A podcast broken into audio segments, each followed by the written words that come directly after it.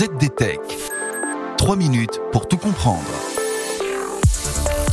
Bonjour, je m'appelle Anne Mignard et je vous invite à travers les podcasts de zdnet.fr à découvrir le monde de la transformation numérique chez les petites et les très petites entreprises.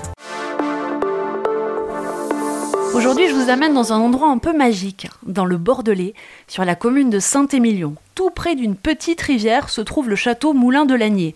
Alors évidemment, quand on dit château, on imagine Versailles, Chenonceau. Non, non, vous n'y êtes pas.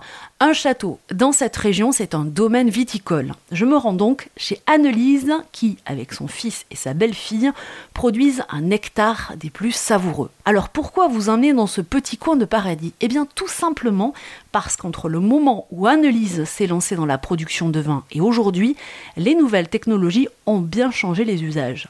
Exemple tout bête d'abord. Vous le savez, chaque fin d'été et début d'automne dans cette région, on cueille le raisin.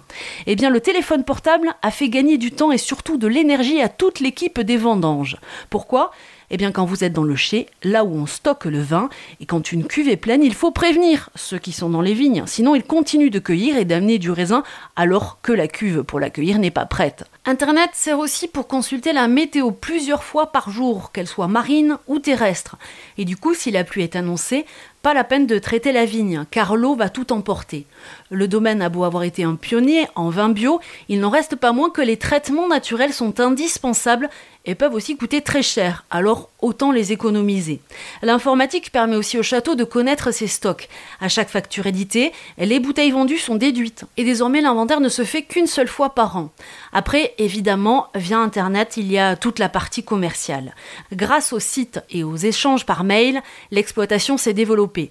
Et puis Internet sert aussi à Olivier, le fils d'Annelise, lorsqu'il doit réparer une machine agricole.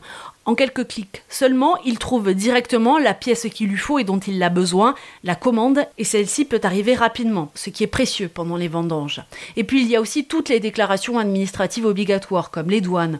Aujourd'hui, tout se fait par Internet, explique Annelise, ce qu'elle déplore en partie. Certes, on gagne en rapidité et en clarté parfois, mais comprenez qu'à côté de chez moi, dit-elle, il y a un vieil exploitant qui a plus de 90 ans. Allez lui dire de déclarer le peu de vin qu'il produit par Internet. Heureusement, c'est elle qui s'en charge. Enfin, Annelise l'avoue, oui, Internet, c'est commode pour bien des choses, mais tellement chronophage. Quand on s'est lancé en 1984, dit-elle, je passais une journée par semaine seulement assise derrière un bureau. Aujourd'hui, c'est tous les jours que j'y suis. Et moi, dit-elle, je préfère largement être dans mes vignes. Voilà, c'était l'histoire du jour des TPE-PME e dans le monde du numérique, et des récits signés zdnet.fr à retrouver sur toutes vos plateformes préférées. ZDTech. 3 minutes pour tout comprendre.